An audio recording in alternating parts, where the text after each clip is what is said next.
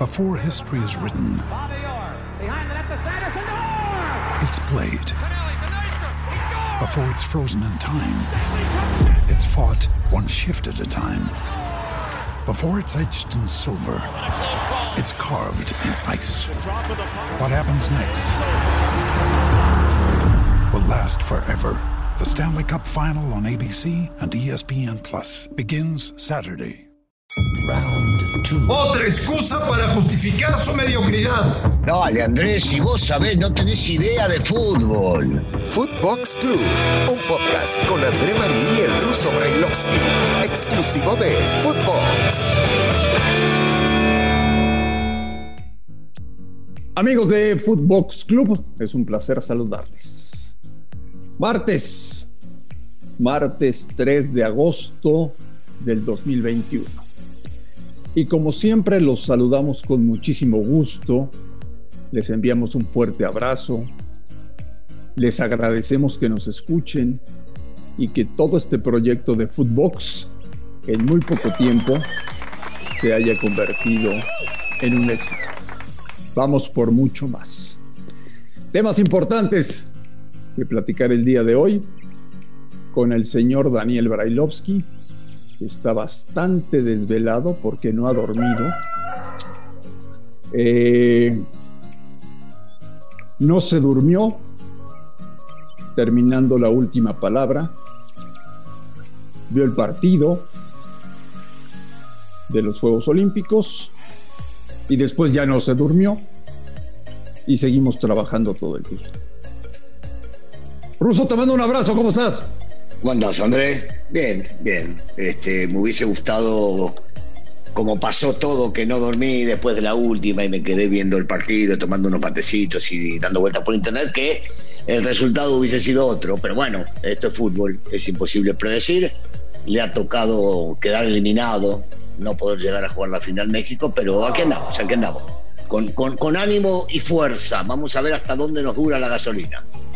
Pero yo no estoy ni triste, ni enojado, ni frustrado. Es una sensación ruso muy diferente la que tenemos hoy, después de quedar eliminados de Olímpicos, a la sensación que nos dejó la selección de la Copa de Oro. Es muy diferente. Sí, totalmente diferente, porque en la Copa Oro no se jugó bien al fútbol, definitivamente, en prácticamente todos los partidos. Se perdió contra una selección B y no solamente en la final, sino de, de varios de los partidos. Y aquí México, dentro de todo, había hecho una gran campaña, salvo el partido contra Japón. Mira lo que son las cosas, deberá enfrentarse por, eh, por la medalla contra ellos. Y creo que le compitió a la mayoría de igual a igual y hasta por momentos superó. Se encontró con un equipo sumamente difícil, sumamente complicado, de jugadores experimentados como Dani, pero de un Richardson, para mi gusto, de lo mejor que he visto en este torneo. El tipo marca en su área, pelea pelotas en la mitad de la cancha, es el goleador del torneo, un equipo sumamente complicado. Y México con sus armas, con lo suyo, eh, con latigazos, con contragolpes, pudo llegar también a inquietar el área rival. La sensación, eh, por supuesto que no es mala. Cuando vos llegás a los penales contra una potencia como, como lo es Brasil, no puede ser mala la sensación. Y no es que Ochoa sacó varias y el arquero rival no sacó. El partido por momentos fue intenso, fue parejo. Si bien es cierto, la posesión la tuvo el equipo brasilero y yo no sé contra quién los brasileros no serían los dueños de la pelota. Así que yo, yo estoy prácticamente con la misma sensación, sin frustración porque no pasaste a la final, pero con un buen sabor que te deja esta selección.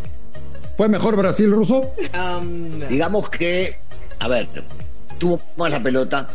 Para mi gusto, no el que tiene más la pelota es el mejor, pero futbolísticamente creo que eh, superó al equipo mexicano. No te diré que eh, durante todo el partido, no te diré que durante los 30 de largue este, fueron certeros en los penales y, así es este tema, ¿no? Aunque Ochoa se haya tirado siempre al mismo palo y no pudo haber atrapado ninguna, durante, durante el partido fue un poco superior. Sí, fue como para llevarse el resultado que la diferencia sea mayor, no. Creo que el 0 a 0 o el 1 a 1 o el 2 a 2 hubiese marcado lo que sucedió en la cancha. Eh, si tenemos que hablarlo o llevarlo a la parte de los, del boxeo, digamos, que no entiendo demasiado, y es por puntos el tema quién golpea más, y bueno, Brasil hizo un poquito más, pero no creo que mucho más para llevarse el resultado. La eterna pregunta cuando pasan estas cosas, Russo, ¿qué le faltó a México? Eh, posiblemente definición. ¿Te acuerdas que hablábamos ayer y decíamos que contra Brasil no te puedes equivocar? Contra Brasil no puedes perdonar. Bueno, eh, Brasil también te perdonó, eh, porque hubo un par de jugadas. Pero por, yo, yo, se me viene a la cabeza la primera de Antuna, un pase bárbaro, una jugada que había hecho en Córdoba.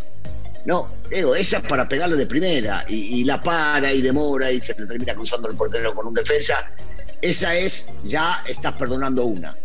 Eh, no es perdonar, pero posiblemente no acertar el cabezazo fuertísimo de Montes eh, que va hacia el palo donde se encuentra el arquero. Claro, uno dirá, pero no, no fue tan peligrosa porque el arquero estaba allá, sí es cierto, pero si la pelota va dirigida hacia, hacia otro lado también. El cabezazo de Henry que se agarra la cabeza en el primer tiempo porque da, eh, en vez de un frentazo con el parital, izquierdo, desvía un poco la pelota. Sí, pero entonces te pones a pensar la que se acochoa, te pones a pensar el cabezazo de Richardson que pegó en el palo. Eh, le faltó, yo digo que le faltó contundencia más que nada, porque al fin y al cabo tu arco aguantaste el centro. Bueno, viene un momento importante para estos futbolistas, Daniel Balowski. Eh, primero, concentrarse a muerte para jugar el viernes mm. el partido por la medalla de bronce. Sí. Eh, con, un desgaste mental, porque no juega la Sí, claro. Eh, y los japoneses también estarán desgastados porque perdieron con España.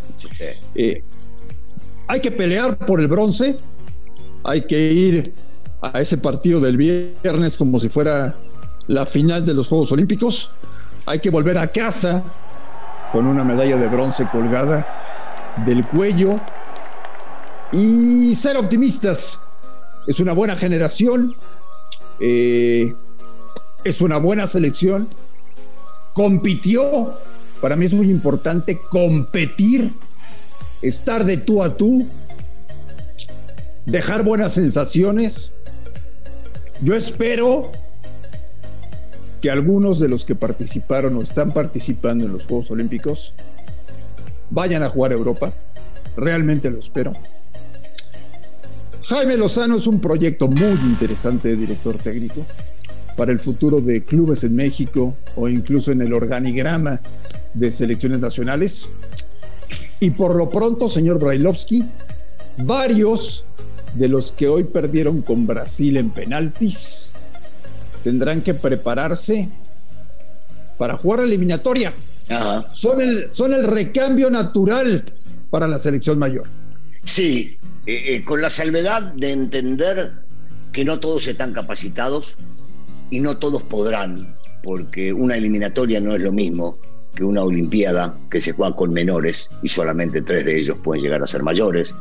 Eh, y porque jugar en la selección mayor requiere un poquito más eh, de personalidad que jugar en la sub-23. No con esto quiero decir que no la tienen, porque a mí Vega me demostró tener muchísima personalidad, porque Lainez ya lo ha demostrado, Ochoa, este, Romo, Charlie Rodríguez, Córdoba, tenemos varios que tuvieron.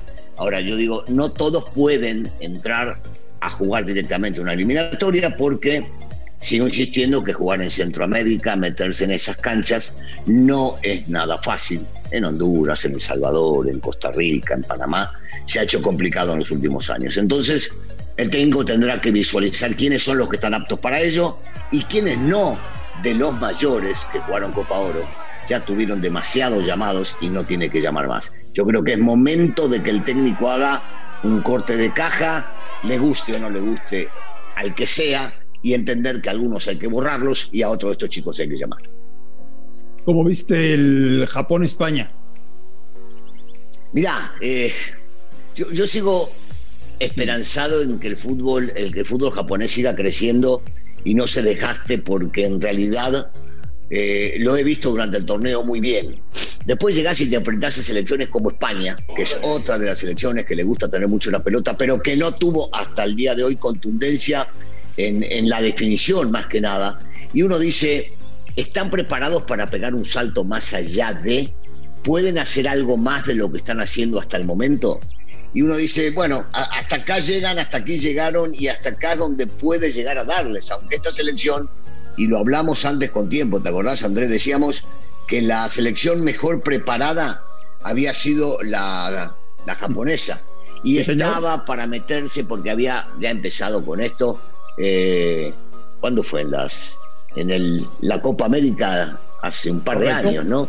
Correcto, correcto. Bueno, yo, yo le sigo viendo las mismas falencias, aunque aguantaron el partido, aguantaron el 0-0, se fueron hasta la larga, eh, pero al fin y al cabo el resultado final es el que termina mandando.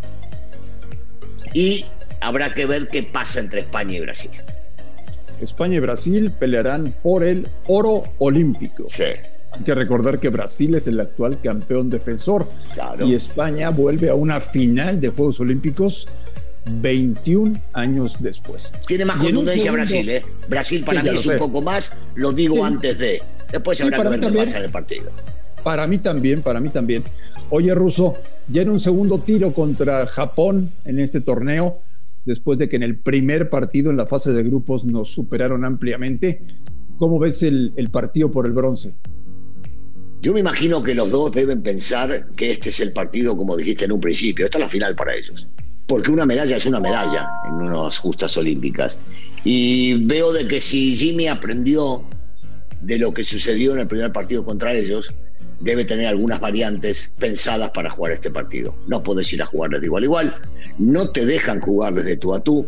Es un equipo que te va a ahogar porque así es la personalidad de ellos, así están preparados y que no te van a dejar salir jugando como quisieras salir jugando y que tenés que aprovechar las pocas oportunidades que tengas. Yo creo que a los japoneses si les haces un gol de entrada, los terminás abofeteando y de repente queda el medio groggy. Creo. Habrá que ir a buscarlo, pero siendo inteligentes y no regalar espacios. Son rapidísimos. Y encima de todo, cuando le das chances, son contundentes. Russo, nos hubiera encantado platicar en este episodio de Footbox Club que México estaba en la final de los Juegos Olímpicos. Lamentablemente, los penaltis, y yo no quiero caer en la histórica frase de los malditos penales, siempre perdemos en penales. No, yo le veo el lado positivo a las cosas. Yo insisto, México compitió y compitió muy bien y mostró personalidad.